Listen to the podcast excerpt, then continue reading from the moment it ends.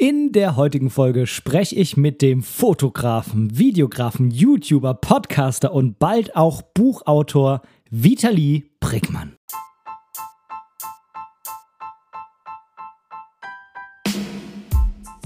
Moin und herzlich willkommen zu Momente deiner Geschichte, der tiefgründige Fotopodcast.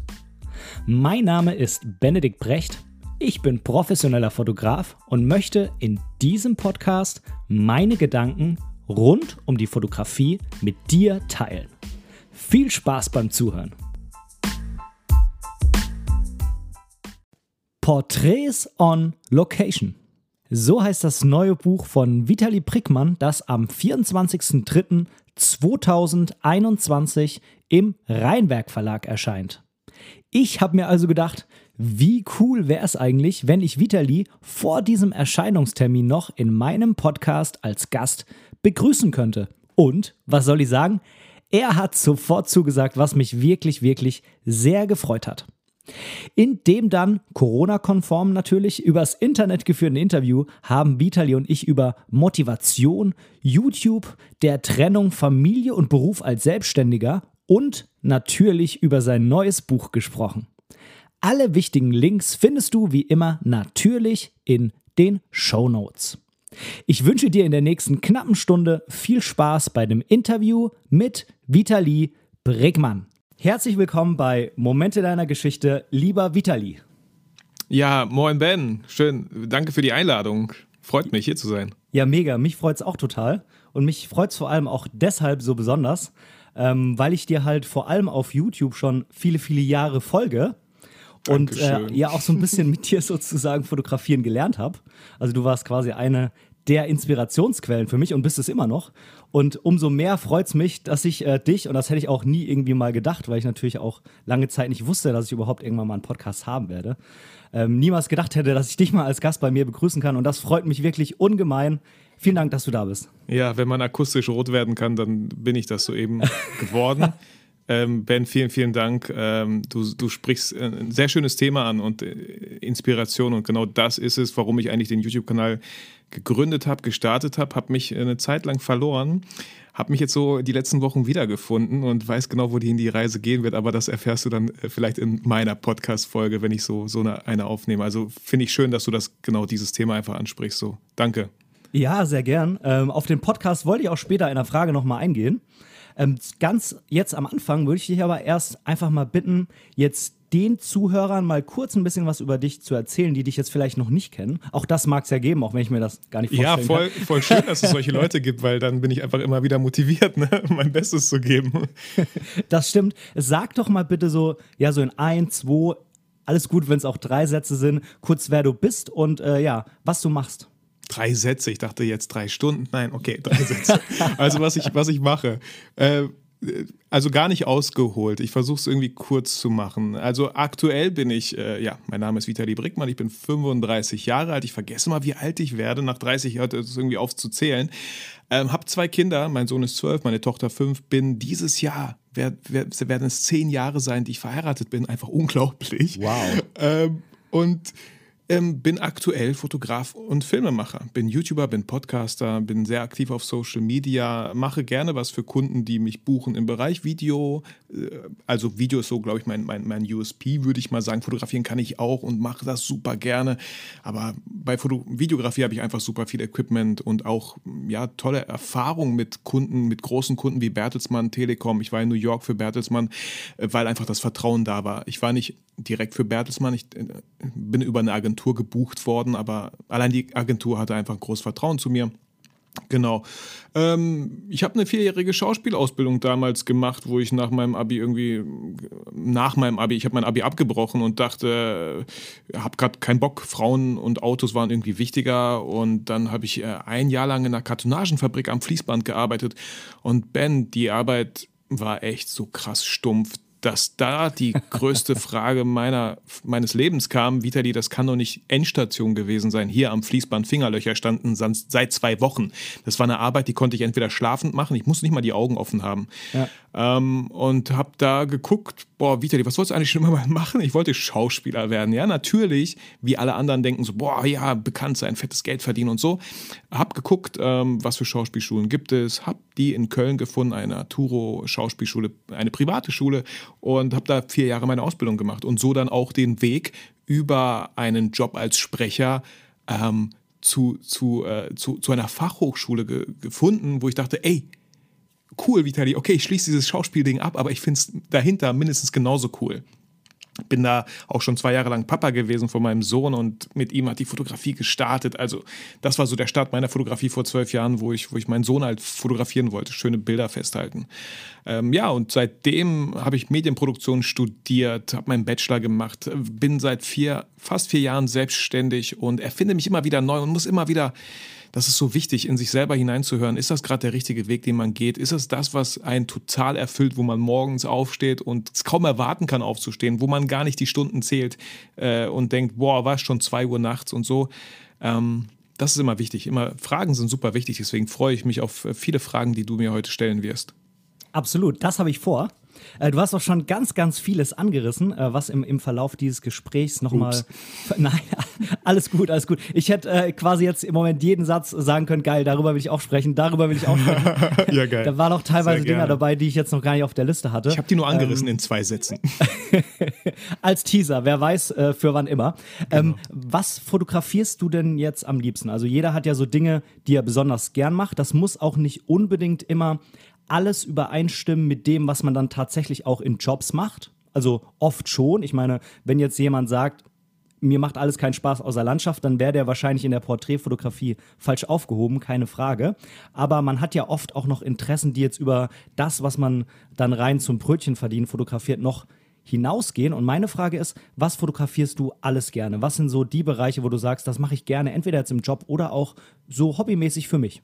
Also hast du gut erklärt. Also ich würde tatsächlich beide Sachen trennen. Ich fotografiere super gerne Menschen ähm, und das verbinde ich am liebsten mit YouTube-Folgen. Äh, Menschen ist einfach so, ich habe letztens irgendwie so ein Zitat mir ausgedacht, vielleicht hat, hat das jemand schon gesagt, dass das Schönste an der People-Fotografie sind nicht die Bilder, sondern die Menschen, die man kennenlernt. Mhm. Und das ist halt das unglaublich Tolle, wie viele Menschen ich schon fotografieren durfte, kennenlernen durfte. Und äh, da motiviere ich jeden einfach wirklich nicht nur daran zu denken, dass man am Ende Bilder hat, die man auf Instagram posten kann, sondern wirklich als allererstes, da ist ein Mensch, mit dem ich mich vielleicht treffe, mit dem ich mich austauschen darf, den ich kennenlernen darf, wo wir zusammen ein Bild erarbeiten dürfen. Ja, du als Fotograf hast die Technik, sie ist aber das Motiv so und alleine funktioniert das schlecht, ja, sonst würde man halt Produkte fotografieren oder Landschaften. Ähm, das einmal, habe aber relativ schnell gemerkt, so im Business-Bereich ähm, werde ich mit Foto Fotoshootings, die ich anbiete, nicht, nicht weit kommen, wenn man selbstständig ist. Ja, ich könnte super viele Shootings anbieten und voll dahinterher sein. Aber Fakt ist, dass Leute im, ich sag mal, hört sich immer so doof an oder so voll businessmäßig, aber im B2C, ja, Business to Customer, also der Endverbraucher, der einfach ein Shooting, der Privatkunde, der ein Shooting buchen möchte, ist nicht bereit, 1000 Euro dafür zu zahlen, nicht bereit, 500 Euro dafür zu zahlen. Ah, 250, 300, ja, okay. Ansonsten sucht er sich halt einen, der günstiger ist.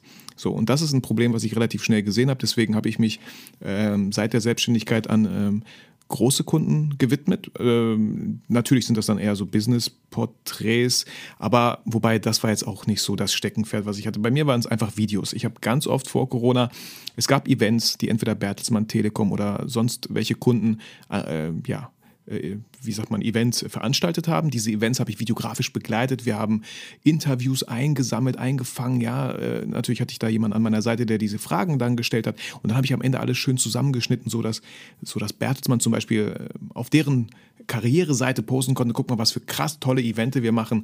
Und da musste das Video einfach knallen. So. Ähm, um auf deine Frage zurückzukommen, also das fotografiere ich am liebsten, Menschen. Ähm, und im Beruf ähm, ja, habe ich jetzt letztens auch Menschen fotografiert, Mitarbeiter eines Friseursalons, so. Die haben ganz neu aufgemacht, krasse Location, ich weiß nicht. Mods Hair ist halt ein Franchise, aber das Studio sieht mega modern aus und da haben wir Mitarbeiterporträts gemacht, natürlich Corona-konform in irgendwelchen äh, Zeitabständen, sodass das alles safe und fein ist. Ähm, aber wenn du mich fragen würdest, wo meine Leidenschaft ist, dann 100 Pro bei Menschen fotografieren und zwar für YouTube. Also ohne Druck, ohne Geld. Erstmal so. Das Geld ja. muss dann halt durch die Businesskunden rein. Ja, ich weiß, ich weiß genau, was du meinst. Äh, meine heimlichen Lieben sind ja auch so ein bisschen die Street- und Landschaftsfotografie, aber auch damit ist ja schwierig, irgendwie ähm, Geld zu verdienen. Ist möglich, aber es, es, ist schwierig. Aber ich fand ganz, ganz toll, was du gesagt hast, ähm, dass es quasi bei dem Fotografieren das du dann mit irgendeinem Model zum Beispiel tust, nicht nur rein um die Fotos geht, sondern auch ganz, ganz viel darum, diesen Menschen kennenzulernen und jetzt auch nicht nur im Hinblick auf, ich muss Netzwerken oder so und ich muss mir da irgendwie ähm, ja, ein Netzwerk aufbauen, sondern auch, ich darf diesen Menschen kennenlernen. Und ja, so die Fotografie sorgt ja auch dafür, dass man einen Menschen vielleicht auch mal ganz anders kennenlernt, als man den eben kennenlernen würde in einem anderen Rahmen. Denn Fotografie hat ja auch ja viel mit Selbstoffenbarung zu tun. Und ähm, ich für mich habe auch ja, festgestellt, dass die Fotografie einfach immer wieder eine Art Schlüssel ist oder ja, ein, ein, ein, Türöffner, mit dem man ganz, ganz viel Neues entdecken kann. Neue Menschen, neue Orte, neue Geschichten und so weiter und so fort. Voll. Also auch ein sehr, sehr schöner Gedanke. Ähm, wenn ich, ja, man könnte immer sagen, wo wäre ich heute, wenn ich nicht angefangen hätte zu fotografieren? Klar, so, es ist völlig egal, was, was, was man macht. So, man sollte einfach das machen, was einem Spaß macht, weil nur wenn es einem Spaß macht, und ähm, kann man halt wirklich Bestleistung irgendwie erzielen, weil das eine Sache ist, die einfach Spaß macht. Und wir kennen alle aus der Grundschule, aus der, aus der Kinderzeit, wenn wir mit Lego gespielt haben, wenn wir das einfach so toll fanden, dann haben wir das den ganzen Tag gemacht. Wenn ich Pokémon Red bekommen habe, ich habe den ganzen Tag gezockt, weil es einfach unheimlich viel Spaß gemacht hat. Und wenn wir diesen Spaß wiederfinden in dem, was wir tun, wo wir nicht das Gefühl haben, ja, wir müssen das tun. Und dieses ja, dieser Druck kann halt natürlich entstehen, wenn da, wenn da ein Kunde dahinter ist. Klar, voll verständlich. Da muss man natürlich auch die Arschbacken zusammenkneifen und manche Sachen auch machen. Aber auch da kann ich jedem irgendwie ans Herz legen. Ähm, ich weiß, es ist nicht einfach, aber schaut, macht euch wirklich Gedanken und stellt euch die Frage, welche Kunden möchte ich eigentlich? Was möchte ich machen? Wofür möchte ich Geld verdienen? Es gibt so äh, drei schöne Fragen. Ich glaube, zwei kriege ich jetzt auf die Kette erstmal. Die erste Frage ist so, was würdest du eigentlich tun, wenn Geld keine Rolle spielen würde? Wenn du eigentlich Millionär wärst, was würdest du den ganzen Tag tun, wenn Geld keine Rolle spielen würde? Und die zweite Frage, was würdest du tun, wenn du nicht scheitern könntest? Weil das ist ja immer das zweite große Problem, was ganz viele haben. Die würden super gerne einfach das den ganzen Tag machen, aber wie soll ich damit Geld verdienen? Oder was ist, wenn ich damit auf die Fresse falle? Und dann fangen die erst gar nicht an, weil einfach die Angst viel, viel größer ist, als, als, als die Motivation einfach zu starten. Oder vielleicht nebenbei sowas auch natürlich aufzubauen. Ja, äh, ja, ja, absolut. Äh, was ich auch noch oft entdeckt habe, ist, dass ähm, Menschen sagen, ja, ich würde gern das und das machen, aber 1, 2, 3, weil wegen, deshalb, deshalb geht's nicht. Und dann haben die vielleicht mal eine Möglichkeit, die haben vielleicht, ja, jetzt gerade zum Beispiel in der Corona-Zeit oder eben, wenn ganz viel Urlaub am Stück ist, ne, irgendwie das, äh, der Betrieb hat da eine sechswöchige Sommerpause und alles, was da geplant war, kann man jetzt irgendwie nicht machen. Und dann ist eigentlich die Zeit da, ja, und dann liegt es auf einmal doch irgendwie gar nicht mehr daran, sondern ja, dann fehlt doch die Motivation oder sonstiges. Ne? Also dieses, ähm, ja, dieses oft dieses Ausreden suchen und da ertappe ich mich ja selber auch immer wieder bei irgendwelchen Dingen in meinem Leben. Und wenn man dann am Ende aber die Möglichkeit hat, dann muss man ehrlicherweise zu sich selbst sagen, es lag wohl doch nicht nur an der Zeit und da und da und da, sondern irgendwie habe ich doch einfach nur keinen Bock drauf. Ja, und die Frage ist halt, warum hast du keinen Bock drauf? Ist das irgendwie ein falsches Ziel, was du dir gesetzt hast? Ist das irgendwie ein falsches Projekt, was du dir gesetzt hast? Weil wenn du etwas wirklich vorhaben würdest, ja, worauf du ja. mega Bock hättest, dann, dann, wir kennen das alle, ja, Weihnachten so, wir wissen genau, da gibt es irgendwie Geschenke, als wir klein waren. Wir konnten es kaum erwarten so, weil wir da einfach schon uns total gefreut haben, boah, wenn wir das bekommen. Und so müsste man eigentlich an jedes Projekt rangehen, was einem natürlich Spaß macht, so, wo man kaum erwarten kann, bis endlich Montag ist und man loslegen kann, vielleicht dieses Shooting zu machen, diesen Dreh zu machen, dieses Projekt an, ja, ja anzufangen, so. Das ist halt so wichtig. Und, ähm, es ist so einfach, es ist so einfach, es nicht zu tun. Und ich ähm, in letzter ja. Zeit ist mir völlig egal, wie cool deine Idee ist, die du hast, die du kommunizierst. Ist mir völlig egal, ob du weiß ich nicht was vorhast. So, solange ich nicht irgendwie Ergebnisse sehe, Resultate, und da kommt auch das Wort Erfolg, solange nichts daraus erfolgt, was du hier erzählst, ist das einfach nur leeres Geschwätz. Fertig aus. So brauchen wir gar nicht weiter drüber reden. Ja, Ja, sehe ich ganz genauso. Ähm, bevor wir jetzt noch ein bisschen mehr auf die einzelnen Fotografie-Themen eingehen, habe ich mir hier nochmal zehn Entweder-Oder-Fragen rausgesucht, damit einfach die Zuhörer und ich auch äh, noch ein bisschen die Möglichkeit bekommen, dich besser kennenzulernen. Ich habe die zehn Fragen auch ähm, dem Interviewpartner vor dir gestellt. Also du bist der zweite Interviewpartner in, in, in meiner Podcast-Show. Ähm, Du wirst auch immer der Zweite bleiben.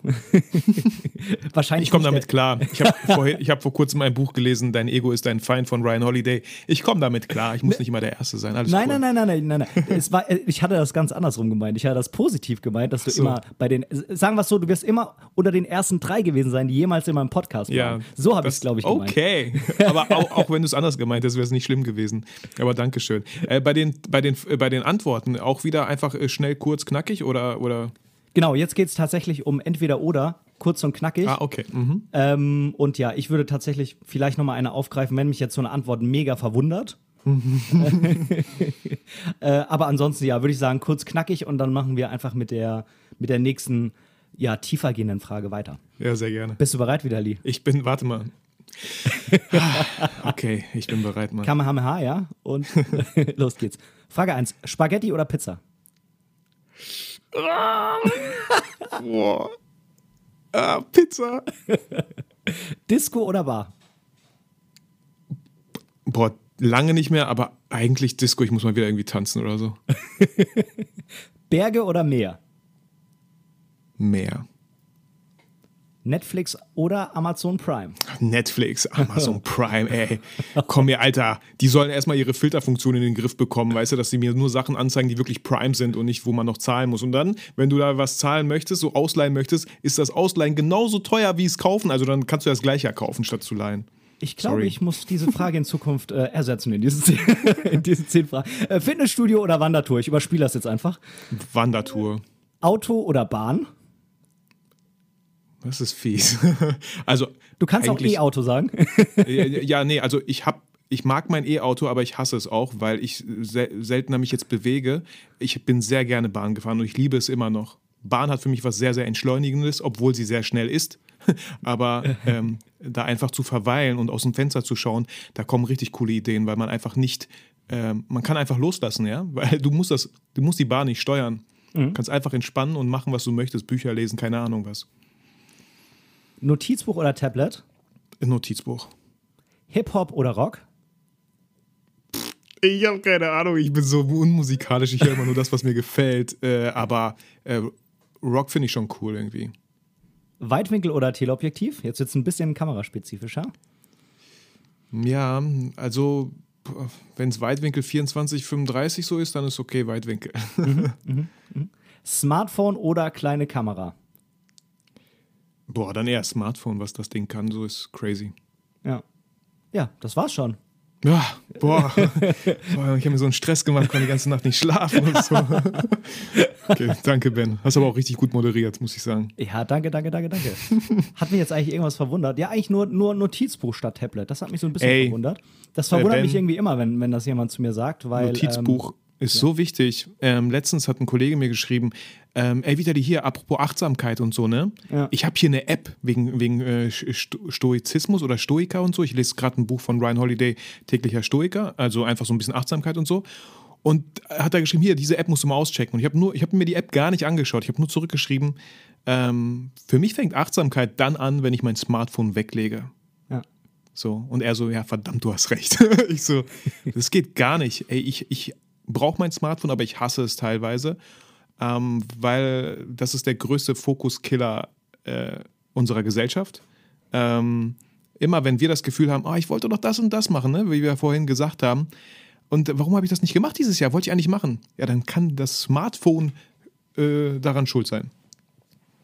Wie wäre es, wir programmieren eine Smartphone-App, ähm, die quasi dann die ganze Software auf dem Smartphone zerstört und wir versprechen dann dem potenziellen Käufer, dass er danach definitiv weniger am Smartphone hängt, wenn er sich diese App installiert. Ja, zerstören. Wir müssen einen Begriff, äh, anderen Begriff als zerstören finden. Das hört sich immer so endgültig an.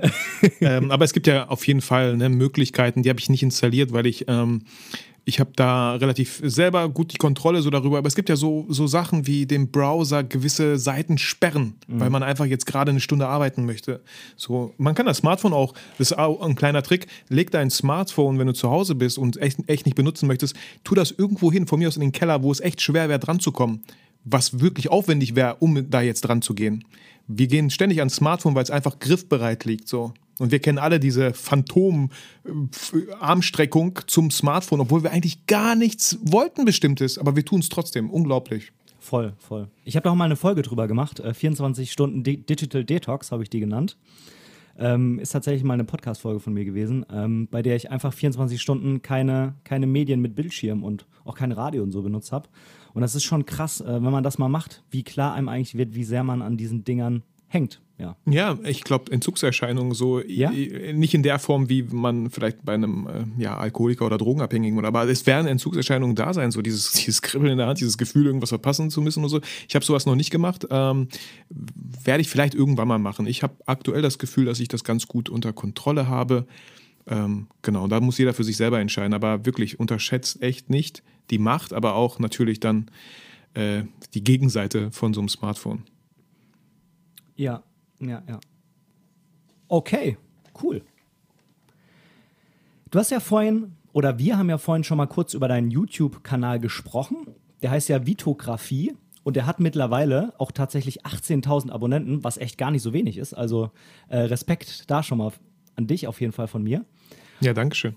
Und ähm, du hast das erste Video, das habe ich nämlich extra recherchiert, das hast du vor sieben Jahren gemacht. Also du bist da auch schon echt eine Weile aktiv drauf. Und dein erfolgreichstes Video, auch das habe ich mal ein bisschen recherchiert, hat fast 150.000 Klicks. Und es ist, weißt du, welches das ist?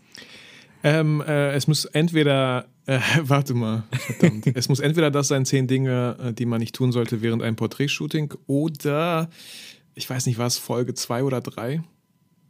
Ja, es war ziemlich am Anfang. Es war Fotografieren mit 50 mm 1.8 oder fotografieren ja. lernen mit dem 50 mm 1.8. Ja, ich glaube mit meiner Frau zusammen, glaube ich. Im Rapsfeld? Ähm, oh, äh, das weiß ich jetzt ehrlich gesagt gar nicht mehr. Ja, nicht schlimm, aber ja, ich weiß, welches du meinst. ja, also das ist auf jeden Fall da auf sehr viel, ja, ähm, auf sehr viel Interesse gestoßen. Und ähm, ja, auch wenn man sich die Folgen anschaut, du hast ja ganz, ganz viel mit Station-Shoots, mit, mit, also du hast es vorhin ja auch angesprochen, hauptsächlich geht es auf deinem Kanal eigentlich darum, um Shootings, um Menschen fotografieren, wie kann man das machen, was braucht man dafür und du nimmst den Zuschauer auch ganz, ganz häufig zu solchen, zu solchen Shootings mit.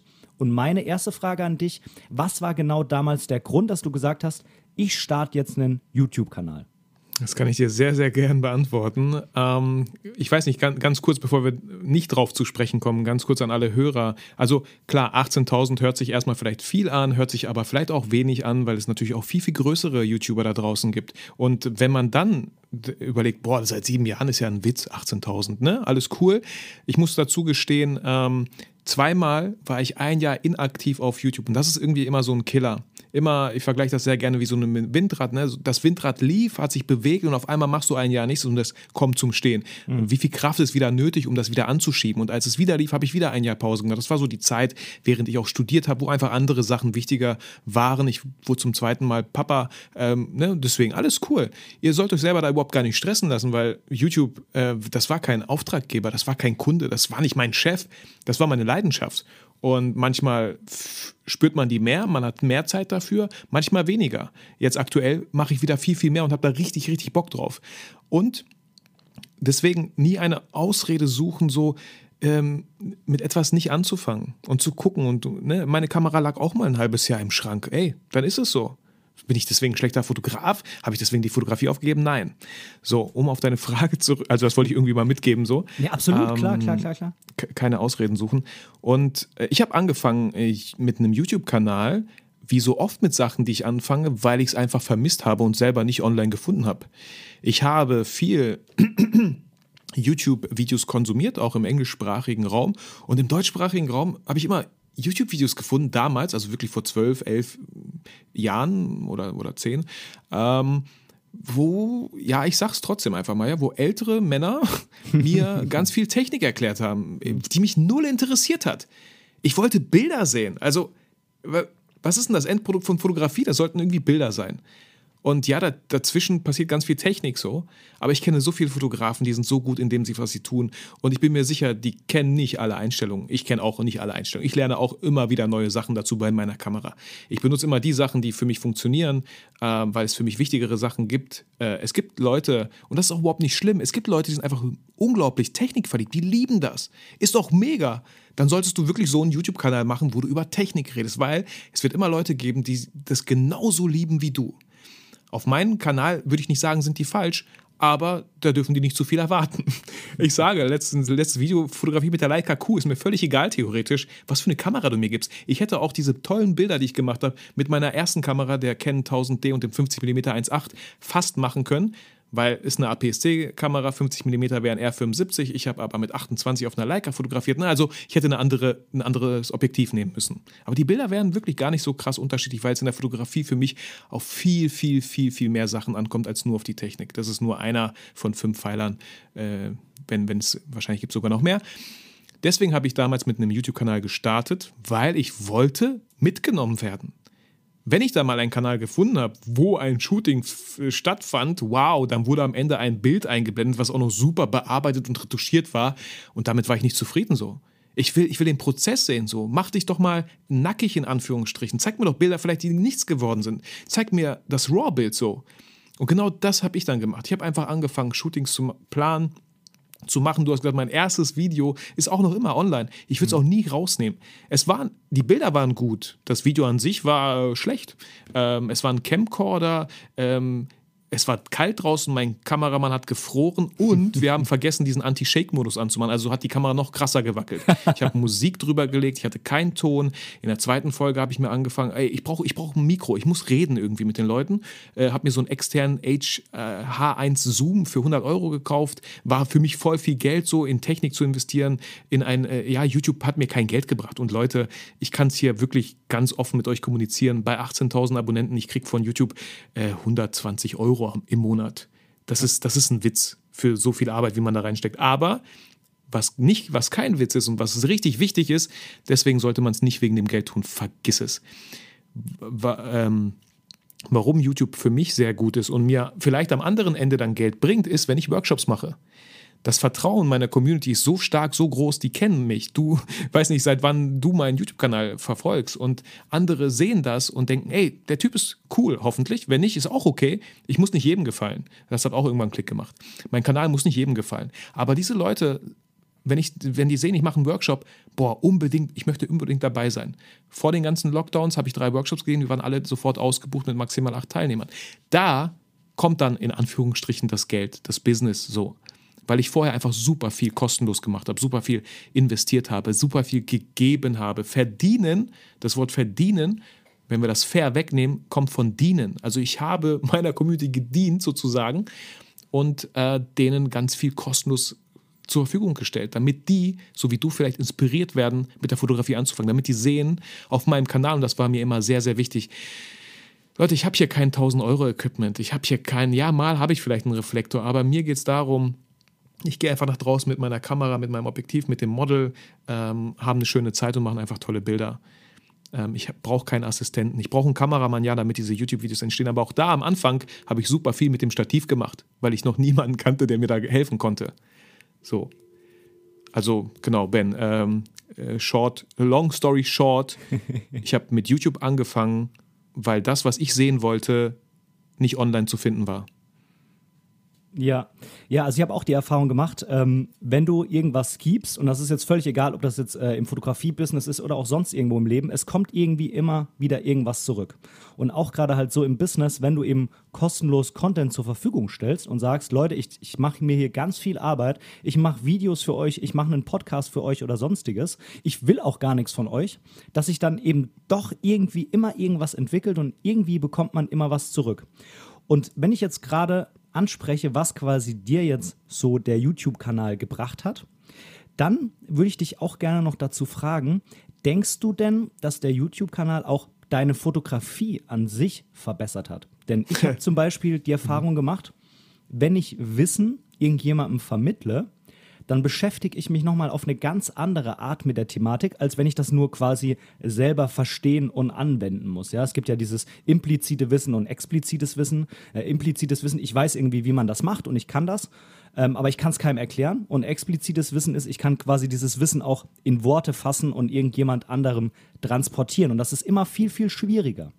Hast du da irgendwie so rückblickend auch viel für dich und deine Fotografie aus dem Kanal rausgezogen? Also hundertprozentig und auf verschiedenen Ebenen.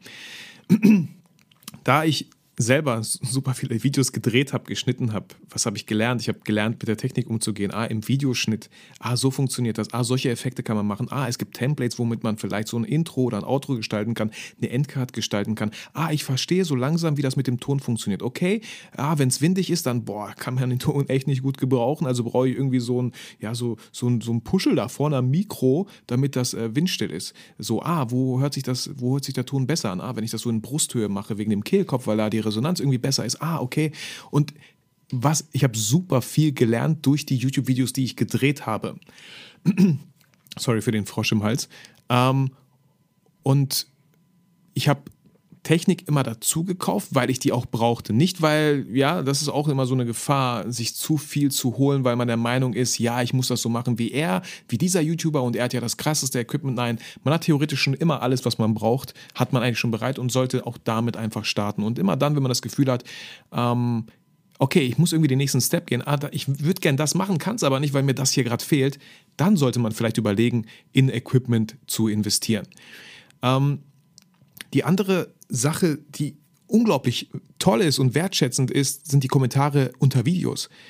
Ähm, ich habe Videos gepostet und habe selber super viel durch die Community gelernt, die mir dann gesagt haben, hoffentlich natürlich konstruktiv, es war oft konstruktiv. Natürlich gibt es immer Leute, die total unkonstruktiv und äh, schreiben in die Kommentare und einfach so, ja, die einfach, ich weiß nicht, ob man das hier sagen darf, aber in die Kommentare scheißen. So, was einfach uncool Natürlich ist. darf so. man das. Bei mir darf man das sagen. da bin ich eiskalt. Und, und da haben mir Leute geschrieben, ey Vitali, ah, guck mal, du hast das und das gemacht, schau doch mal, dass du das so machst. Ey, oder komisch, hast du das hier so eingestellt? Ich so, ey, boah, danke, dass du mich darauf hingewiesen hast. Also ich habe mit der Community gelernt. Natürlich habe ich mich hingestellt und den Leuten versucht, was beizubringen. Aber ich sage das jetzt nicht in jedem Video, aber ich sage das ganz oft, Leute, ich habe auch nicht die Weisheit mit Löffeln gefressen. Hey, wenn euch was auffällt, ey, fühlt euch eingeladen, mir Bescheid zu geben so. Aber ich versuche irgendwie auch Leuchtturm für andere zu sein. Ähm, und deswegen respektiere ich einfach jeden, der sich traut, nach draußen zu gehen in Form von Podcast, YouTube. Da ist jemand, der zeigt sich, der, der geht raus mit, mit, mit dieser Flamme, die in ihm lodert und will andere irgendwie entzünden. Und das rechne ich halt jedem hoch an. Und um auf deine Frage wieder zurückzukommen, ich ähm, schweife gerne irgendwie in andere Sachen ab. Ähm, ich habe super viel über YouTube natürlich gelernt. Seit sieben Jahren, ich weiß nicht, wie viele Videos ich habe, ich vergesse das immer. 250, vielleicht 300, ich weiß es nicht. Natürlich habe ich das super viel gelernt so. Nicht, nicht nur fotografieren, sondern am Ende Videos zu produzieren. Äh, vielleicht auch mal so einen Kanal zu gestalten, Thumbnails zu erstellen was ich ja auch wieder an Kunden weitergeben kann, die sich fragen, Vitali, wir würden gerne für unser Unternehmen einen YouTube-Kanal machen. So, was würdest du empfehlen? Wie machen wir das? Wie, wie starten wir? So, da habe ich eine totale Expertise aufgebaut, die ich dann halt als Dienstleistung theoretisch anbieten könnte. Habe ich deine Fragen soweit beantwortet? Voll. das sind die besten Interviewpartner. Das ist das Beste, wenn man selbst immer nur eine kleine Frage stellen muss und dann kommt alles von allein. Das ist das Beste. Ich glaube, es gibt nichts Schlimmeres für einen Moderator, der irgendwie dem Gast alles aus der Nase rausziehen muss. Von daher alles super, alles gut. Cool. Ja, du hast auch mich, äh, ich meine, ne, ich habe ja selber einen Podcast, ich rede sehr gerne, sonst gäbe es diesen Podcast nicht. Deswegen muss ich mich eher vielleicht ein bisschen zurückhalten. Aber du sagst mir schon Bescheid. Ja, ja, alles gut. Einfach so weitermachen, Vitali. Okay. Ich find's top. Sag mir nicht, was ich zu tun habe. ähm, ja, jetzt, jetzt machen wir nochmal den Schritt ein bisschen von der Fotografie weg. Und äh, mich interessiert vor allem jetzt mal, ich weiß, du hast äh, am Anfang viel, viel auch von zu Hause aus gearbeitet. Du hast hier irgendwann dann auch ein Büro angemietet. Ähm, mich interessiert mal noch von dir, gerade wenn man das jetzt hauptberuflich macht, also irgendwie so sein eigenes Business hat, selbstständig hat und so weiter, wie schafft man das gut, ja, so eine Trennung zwischen Beruf und Familie hinzubekommen? Ähm, ich weiß zum Beispiel ja, als wir darüber gesprochen haben, wann wir dieses Interview aufnehmen sollen, da sagtest du schon, hm, Wochenende ist eigentlich nicht so gut und mh, hm, abends ist auch nicht ganz so gut. Ähm, ich denke mal, das hat irgendwie damit auch zu tun, dass du sagst, ja, ich muss da irgendwo auch einfach eine Trennung herstellen, sonst verschwimmt das komplett und am Ende bleibt dann vielleicht die Familie irgendwo auch noch auf der Strecke und das hilft ja am Ende keinem. Also was, äh, was versuchst du da für ja, Instrumente, was hast du da für dich etabliert, um da ähm, so eine Trennung herbeizuführen, um zu versuchen, das irgendwie privat auch mal privat sein zu lassen und ja auch mal die Arbeit dann einfach auch mal gut sein zu lassen, wenn du zu Hause bei deiner Familie bist? Ähm, das war ein Prozess und ist es auch immer noch und wird es auch wahrscheinlich immer sein. Da muss man einfach auch wieder super, super wichtig, nicht auf andere hören, sondern zuerst mal auf sich selber. Was, was tut einem gut und was tut einem nicht gut? Und was mir und dann auch meiner Familie nicht gut tat, war, wenn ich abends, wo eigentlich meine Kinder vielleicht mit mir spielen möchten, äh, ein Brettspiel oder ich soll mal kurz mir dieses TikTok-Video schon zum 20.000. Mal anschauen. ähm, wenn ich das nebenbei mache, funktioniert das nicht. Wenn ich auch, äh, hatte ich mal, aber da versuche ich meine Kunden auch ja, hinzuerziehen, sage ich einfach, man braucht mich nicht um 18 Uhr anrufen. So, weil erstens habe ich ist das Problem wahrscheinlich überhaupt nicht groß genug, dass man mich jetzt unbedingt anrufen muss. Ich habe Öffnungszeiten, die gibt es auf Google so, ja. Ich muss die sogar noch ändern, die stehen von 9 bis 18 Uhr. Ich glaube, von 9 bis 17 Uhr wäre besser. Ähm, weil, wenn mich ein Kunde zu Hause anruft, während ich gerade mit meiner Tochter zum Beispiel ein Brettspiel spiele, wie groß ist die Wahrscheinlichkeit, dass ich einen Kopf jetzt für dein Problem, lieber Kunde, habe? Mhm. Gleich null. Ich würde eher meine Tochter vielleicht anschreien, dass sie mal kurz leise sein soll. Und meine Tochter ist, kann zickig sein, kann auch sehr anhänglich sein. Sie würde mich gar nicht in Ruhe telefonieren lassen. Und wenn ich sowas merke, dass das nicht möglich ist, dann versuche ich sowas auch zu vermeiden. Ich könnte natürlich jetzt super viel Arbeit da reinstecken, um meiner Tochter das klar zu machen und ihr äh, vielleicht, ähm, ja, das irgendein Diagramm anschaulich zu machen, dass das, wenn Papa telefoniert mit einem Kunden, dass sie doch bitte so viel Respekt haben möge. Äh, vergiss es, sie ist fünf so. Ja. Was viel einfacher ist, ist zu sagen, ich bin ab 18 Uhr nicht erreichbar, schreib mir gerne eine E-Mail. So. Und ich hatte bisher nie irgendwas, das ist irgendwie ganz große Probleme. Ich bin, ich bin kein Feuerwehrmann. Ich bin mhm. Fotograf und Filmemacher. Also wie groß kann das Problem sein, was meine Kunden da haben, was nicht bis morgen Zeit hätte, theoretisch. So, ich weiß, es ist vielleicht ein bisschen frech, aber äh, diese Zeit ist mir super wichtig, super heilig. Und ähm, ja, meine Familie ist einfach mein Ein und Alles, so wie bei ganz vielen anderen Leuten vielleicht auch. Ähm, mein Büro zum Beispiel ähm, musste ich anmieten, ähm, weil das wäre absolut gar nicht, es hätte nicht funktioniert, von zu Hause aus zu arbeiten. Wir haben eine Wohnung, ähm, wir haben genau so viele Zimmer, dass jedes Kind ein eigenes Zimmer hat, wir haben Schlafzimmer, Wohnzimmer äh, und so. Ich habe kein, kein Büro in der Wohnung, die wir haben. Vielleicht, das wird auch eine kleine Herausforderung sein. Natürlich schauen wir uns immer nach einem Haus um und klar wollen wir auch ein Haus, muss jetzt nicht riesig sein, aber mit einem Raum für ein Büro wäre doch vielleicht manchmal nicht schlecht. Aber ich habe keine Ahnung, was dann passieren wird. Ja? Werde ich da wirklich meine Ruhe haben oder werde ich es nicht haben? Oder werden Leute direkt klopfen, während ich Podcast-Folgen aufnehme? Oder ja, oder YouTube-Videos. Also wird das funktionieren? Deswegen kann ich mir mein Büro aktuell gar nicht vorstellen. Wenn ich hier bin, bin ich hier. Da habe ich vollen Fokus, ich habe Ruhe. Und ähm, meine Challenge ist immer wieder, diesen, ähm, diesen Schalter umzulegen. Okay, Job ist dann, so, Job ist fertig gleich bin ich zu Hause. Und da ist es laut, da ist es alles andere als leise, da ist alles andere als Fokus, da ist alles andere als ich bin YouTuber, Podcaster und ich kann machen, was ich will den ganzen Tag. Und äh, ich habe Leute, die mich bewundern, die ich inspiriere. Das ist da gar kein Thema. Das, da, das, das kommt gar nicht zur Sprache, ist auch völlig okay. Meine Kinder wollen mit mir spielen, die wollen nicht mit irgendeinem, die wollen, oh, Papa, was hast du für YouTube-Folgen wieder gemacht? Interessiert die null.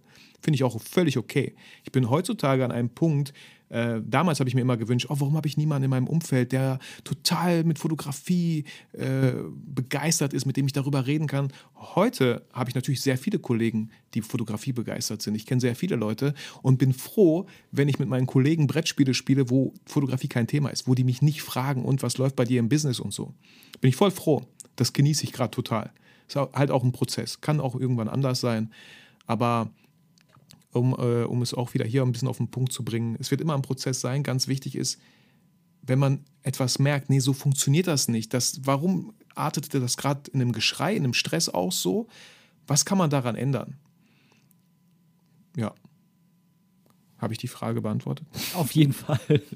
Klar, ja, definitiv. Ähm, ich finde es aber, ehrlich gesagt, ich finde es eigentlich gar nicht frech, so eine, so eine krasse Trennung reinzubringen, denn ich finde, es kommt am Ende ja auch dem Kunden zugute. Es ist ja nicht nur so quasi, dass du jetzt sagst, ich will mit dem nichts zu tun haben, weil mir das egal ist, sondern du sagst ja auch, ich brauche die Zeit zu Hause, um mich auch wieder na, ja, zu regenerieren, um dann auch wirklich die Zeit, die ich dann beim Job bin, wo ich dann vor Ort beim Kunden bin, für den Kunden Video schneide, für den Kunden irgendwas schreibe oder sonstiges, auch wirklich mit meinem Kopf zu 100% da sein kann. Ne? Also jeder Mensch braucht ja so eine Work-Life-Balance und ja, man muss dann in seiner Freizeit, muss man ja auch einfach seinen Akku wieder auffüllen, um dann auch in der Zeit, die man dann für den Kunden da ist, auch wirklich zu 100% da zu sein. Und am Ende würde es ja wahrscheinlich dem Produkt des Kunden nicht gut tun, wenn du zwar ihm abends um 10 noch eine ganz brennende Frage beantworten kannst und das für jeden Kunden machst und dann aber am nächsten Tag, wenn du dann vor Ort in dem Café bist zum Beispiel und ein Video aufnimmst, eigentlich total übermüdet bist, im Hinterkopf denkst du dir die ganze Zeit, ich verbringe eigentlich zu wenig Zeit mit meiner Familie und dann wird am Ende das Video natürlich auch nicht gut. Voll, Ben. Ich habe heute, heute habe ich noch gelesen. Ich lese ähm, aktuell, seit drei Monaten habe ich mir eine Routine eingebaut. Immer wenn ich, ich freue mich schon, wenn ich morgens aufstehe, so ungefähr halb sechs, sechs, dass ich einfach Zeit habe zu lesen. Immer ein aktuelles Buch, was ich gerade habe, was ich lese. Und ich habe heute gelesen, äh, wenn es um Zeit geht, ja. Ähm, wir Menschen wenn es um unsere materiellen Sachen geht, um Geld, dann ist das alles im Safe, es ist im Konto, es ist alles so gesichert mit Safe, mit Alarmanlagen so. Aber was wir null sichern, ist unsere Zeit. So, das muss jeder für sich selber entscheiden. Aber mir ist meine Zeit sehr, sehr wertvoll. Und diese Zeit beschütze ich. Ich beschütze meine Zeit mit meiner Familie, beschütze ich vor meinen Kunden. Weil da haben die gerade nichts verloren. Und das ist meine Ansicht so. Das muss jeder für sich selber entscheiden. Und ich hatte auch einen Kunden, der gemeint hat, so, äh, ja, boah, Vitali, wenn irgendwas echt super dringend ist, dann, äh, dann, wie hat er das gesagt? Dann wäre es auch cool, wenn du da noch um 22 Uhr dran sitzt, damit es fertig wird und so, ne? Ich so, hey, hey, das stand nicht im Angebot drin. Mhm. Da, darüber hätten wir reden können. So, wenn du, ich bin doch, ich bin doch nicht im Rettungsdienst. Soll ich hier Bereitschaftsdienst haben? Jetzt habe ich letztens im Radio gehört, auch wegen Bereitschaftsdienst. Endlich mal fordern die Leute Geld, wenn sie im Bereitschaftsdienst sind. Weißt du warum? Weil sie gar nicht abschalten können, weil die ja bereit sein müssen. Wie kannst du deine Freizeit genießen, die gar keine Freizeit ist, weil du ja Bereitschaftsdienst hast? Das wurde da irgendwie so schön verkauft an, an die Angestellten. Äh, du bist ja nicht am Arbeiten, aber du bist halt im Bereitschaftsdienst. Und wenn dann irgendwas ist so, dann musst du, musst du kommen und dann geht's los. Also da kann ich nicht entspannen. Nee, auf gar keinen Fall. Weil du, du, du kannst ja eigentlich auch nicht wirklich irgendwas planen, ne? weil der immer im Hinterkopf genau. haben muss, keine Ahnung, ich muss innerhalb von einer Stunde dort genau. sein oder ich muss mein Handy anlassen oder ich darf keinen Alkohol trinken, weil ich fahren Voll. muss oder, ne? Also voll berechtigt, aber dann sollen die Leute dafür auch bezahlt werden. So ja. fertig aus. Absolut, ja, ja. Oder zumindest halt äh, anteilig dann Freizeit, ne? Vielleicht ein bisschen weniger, als wenn man quasi wirklich Dienst schiebt, ähm, aber zumindest ein Anteil davon dann als, als, als Überstunden, ne? Ja, auf jeden Fall. Ich glaube, die finden da eine gute, gute Lösung. So. Aber auch lustig, dass das erst irgendwie, ich weiß nicht, wie lange es Bereitschaftsdienst gibt, ah aber irgendwann hat einer, fand das einer unfair, ja. Und auch da immer der Appell, wenn man denkt, so, ja, was soll ich alleine schon ausrichten? Doch einfach mal etwas sagen, was einen unglaublich stört, gucken, vielleicht findet man andere, die auch die das auch stört. Ich will jetzt niemanden hier aufhetzen, irgendwelche Sachen zu machen oder so. Äh, ich bin auch äh, kein Freund von irgendwelchen, äh, weißt du, alles ist so doof und alles so schlimm. Wir leben mega, mega gut. Wir können dankbar einfach jeden Tag für ganz viele Sachen sein. Äh, und das sind wir sehr, sehr selten. Mhm. So, jetzt haben wir ganz viel über deine Fotografie an sich gesprochen. Wir haben über deine Familie und äh, ein bisschen auch über Beruf und äh, Familienleben gesprochen, über deinen YouTube-Kanal und so weiter. Und jetzt würde ich gerne mal noch ein bisschen über das Buch sprechen, das nämlich bald von dir erscheint und da freue ich mich wirklich schon mega drauf. Ab dem 24.03. kann man ein Buch kaufen und das heißt Porträts on Location, überall und jederzeit professionelle Fotos machen. Steht das so? Ich dachte immer ja. tolle Bilder machen. Professionelle Fotos machen? Okay, dann, dann sage ich das immer falsch. okay, die ändern das auch immer ab und zu und sagen mir da nicht Bescheid. okay. jetzt, jetzt, muss ich nochmal nachgucken. Nicht, dass ich jetzt hier irgendwelchen Schrott erzähle, aber. Nee, es kann sein. Okay, nennen wir einfach, es kommt einfach äh, Porträts on Location. Ja, danke. Erscheint im Rheinberg Verlag. Und äh, jetzt ist natürlich auch schon vorbestellbar. Und äh, ich würde dich mal bitten, erzähl doch mal bitte, worum geht es denn genau in dem Buch und was willst du da dem Leser rüberbringen mit? Also die erste Frage, was meine, also was möchte ich rüberbringen? Ich möchte genau meine Art der Fotografie rüberbringen. Und der Verlag, ich bin ganz bewusst auf diesen Rheinwerk-Verlag zugegangen. Ich habe denen eine Mail geschrieben, warum die mit mir ein Buch machen sollten. So frech bin ich manchmal. Natürlich wäre ich nicht so frech, wenn ich nicht einen YouTube-Kanal hätte, wenn ich nicht einen Podcast hätte, wenn ich nicht, wenn ich nicht super viel Zeit schon in dieses ganze Social-Media-Ding, sage ich mal, investiert hätte, äh, wäre ich für die relativ uninteressant gewesen so. Aber alles kommt so mit der Zeit, ja, Step by Step. Und es war für mich der Zeitpunkt gekommen, so, ich hatte schon öfter in Thalia, äh, wenn ich da rumgestöbert habe, oder bei Meiersche, äh, habe ich so Fotografiebücher in Regalen gesehen und ich möchte niemanden schlecht reden, aber bei vielen Büchern habe ich mir gedacht, Vitali, das kannst du auch mindestens. Also das kriegst du eigentlich auch hin. So und war da total motiviert, mein eigenes Buch mal in diesen Regalen zu finden. Hab den Verlag angeschrieben, die hatten da Bock drauf und wollten mit mir so ein, so ein erstes Mal auch für die so ein Autorenbuch machen. Okay, ich hoffe, ich sage das hier nicht so ganz falsch, aber es soll nicht darum gehen, so fotografiert man. Das ist Food-Fotografie, das ist People-Fotografie. Nein, es sollte in dem Buch darum gehen, so fotografiert Vitali Brickmann. Das ist seine Art zu fotografieren. Deswegen findet man in meinem Buch ganz viel so, wie ich fotografiere, was ich die ganze Jahre über mitgenommen habe. Weil es wäre ja Schwachsinn, etwas in dem Buch zu erzählen, was ich gar nicht gemacht habe, was ich, wo ich gar keine Erfahrung habe. Deswegen findet man in dem Buch ähm, nach den ganzen Basics wo ich auf Brennweite eingehe, auf ja, die Einstellungen, die ich treffe, auf die Belichtung, auf das Licht selber, findet man dann ganz viele Workshops. Und diese Workshops heißen so wie Fotografieren im Stadtpark, Fotografieren in Unterführung, Fotografieren äh, auf einem Parkhaus, Fotografieren in, in der Stadt, in einer Gasse, ganz viele Workshops, wo man super viel Inspiration bekommt, wie einfach, und das ist super wichtig, wie einfach es sein kann, tolle Bilder zu machen. Ich bin ganz oft nur mit meiner Kamera und einem Objektiv unterwegs. Und es zählt nicht die Ausrede, ja, Vitali, du hast ja eine Sony A7 III und das Sigma 35 mm, das sind ja so zusammen 2500 Euro. Die Ausrede zählt nicht. Ich habe super viele tolle Bilder gemacht mit meiner Canon 1000D und dem 50 mm 1.8, was einen Gesamtwert heute von 250 Euro vielleicht hat. Und ich habe auch letztens nochmal damit fotografiert und fand die Bilder auch ganz gut. Und ich könnte nochmal damit fotografieren, was ich vielleicht machen werde. Also es geht wirklich die Technik habe ich mir erarbeitet. Ich bin froh, dass ich nie in dieses Loch gefallen bin, immer mehr Technik zu kaufen, neues Equipment, weil meine Fotos, meine Fotos sind noch nicht gut genug. Ja, warum nicht? Ja, weil ich das Objektiv da nicht habe. Ja, weil ich nicht die teure Kamera da habe. Das ist Bullshit. So, fang erstmal an, mit den, mit, mit, von mir aus mit einem Smartphone zu, zu fotografieren. Smartphone Finde ich cool, hat aber nicht so eine schöne Unschärfe. Auch der Porträtmodus benutze ich nie, den finde ich mega hässlich bei einem iPhone 12. Ich verstehe, nee, habe ich noch nicht irgendwie für mich entdeckt, den Porträtmodus. Da ist natürlich ein Objektiv mit einer Blende von 1,8, von 1,4, was völlig, völlig anderes und es macht viel mehr Spaß, allein schon, wenn man ein schön, schönes Verschlussgeräusch hat. Und das hat das Smartphone nicht, wobei es da vielleicht sogar Apps gibt, die sowas imitieren. Ähm ich habe damals auch mit dem Smartphone angefangen ähm, das war bei mir quasi die, die Grundlage, um dann irgendwann mal zu sagen, jetzt will ich aber mal eine in Anführungszeichen richtige Kamera haben. Und ähm, ja, ich finde ich find diese Idee ganz, ganz toll, die du in dem Buch hast. Das ist ja mehr oder weniger so die Aussage, du brauchst nur eine Kamera, Model und Zeit und dann geht's los. Keine Ausreden, Schnauze halten, los geht's. Yeah. also Schnauze halten, sobald das Model auch erscheint, da musst du nicht unbedingt die Schnauze halten. Da kannst du natürlich auch kommunizieren mit dem Model. Aber auch da zum Beispiel, ja, Kommunikation, ein sehr wichtiges Thema in meinem Buch. Wann findet die Kommunikation statt? Sie findet schon viel, viel früher statt, vor dem Shooting so damit sowas nicht passiert, dass Fotografen sagen, oh, das Model hat mich versetzt oder oh, das Model kam gar nicht, oh, das Model hat den Termin vercheckt. Ja, da hat wahrscheinlich die Kommunikation nicht ganz so gepasst. Ja, ja, du hast, du hast ein eigenes Kapitel zum Thema Kommunikation in dem Buch, ne?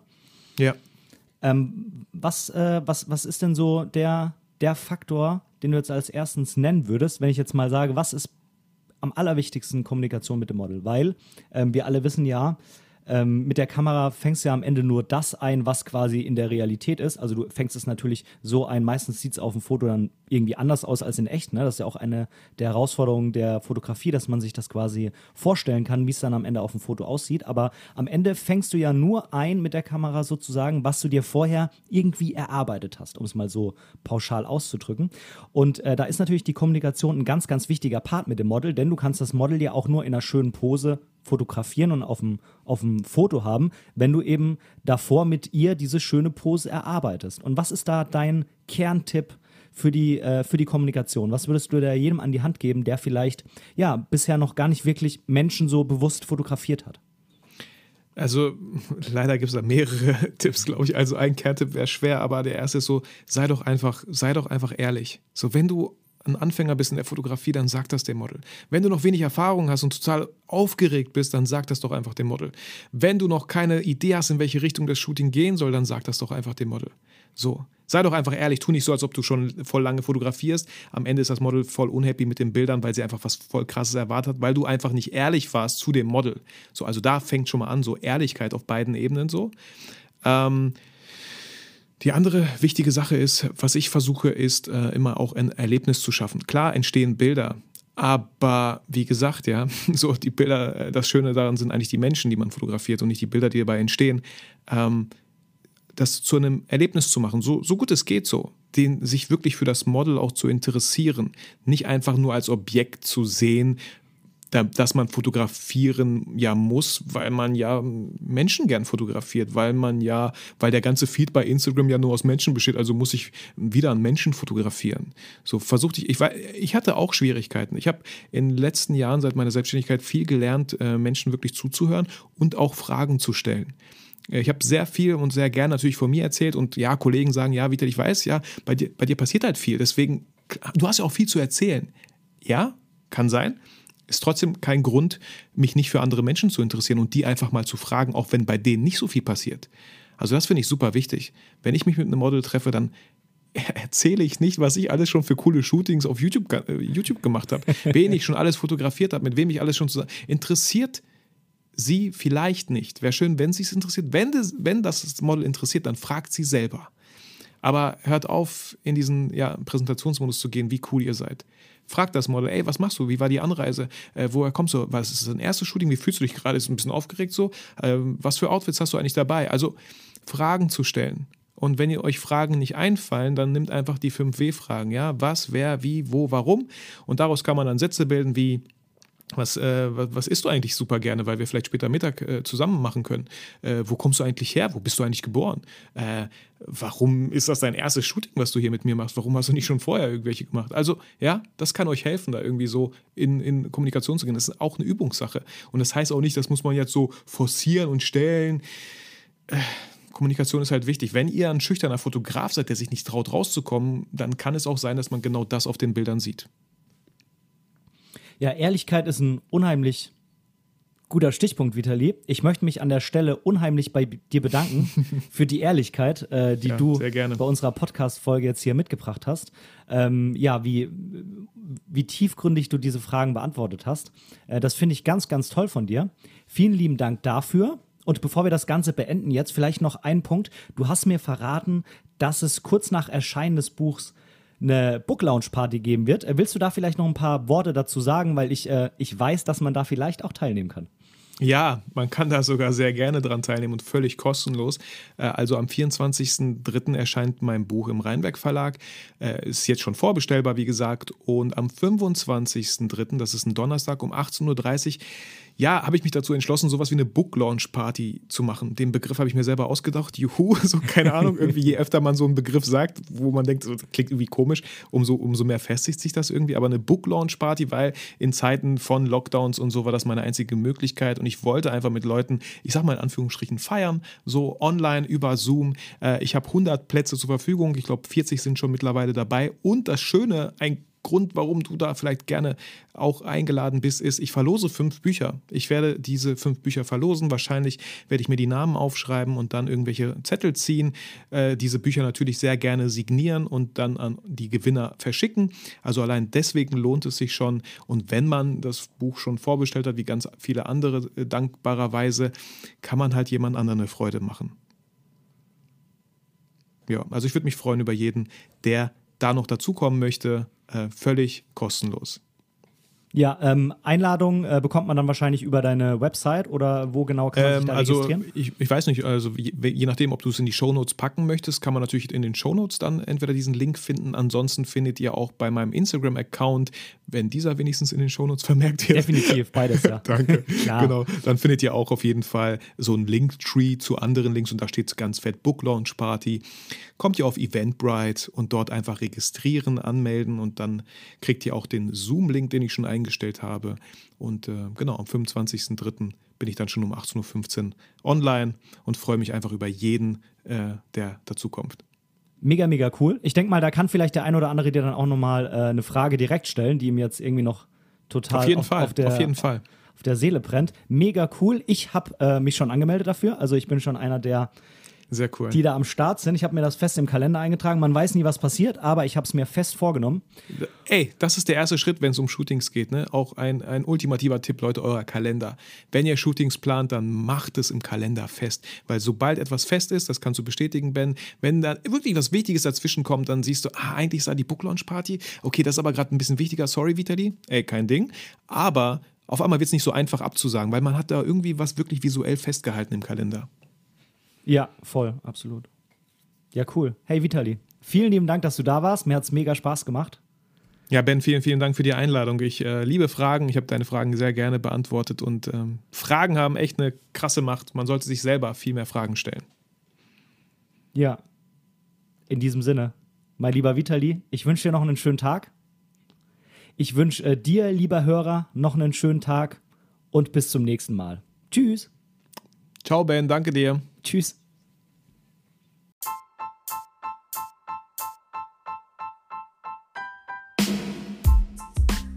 An dieser Stelle möchte ich Danke sagen. Danke, dass du mir für diese Episode dein Ohr geliehen hast. Denn als Hörer bist du der wichtigste Teil meines Podcasts. Hast du Themenwünsche oder Verbesserungsvorschläge? Oder möchtest du in einer Episode sogar Teil dieses Podcasts werden? Dann kontaktiere mich doch gerne über meine Website www.benediktbrecht.de. Dort findest du auch die Links zu all meinen Social-Media-Kanälen.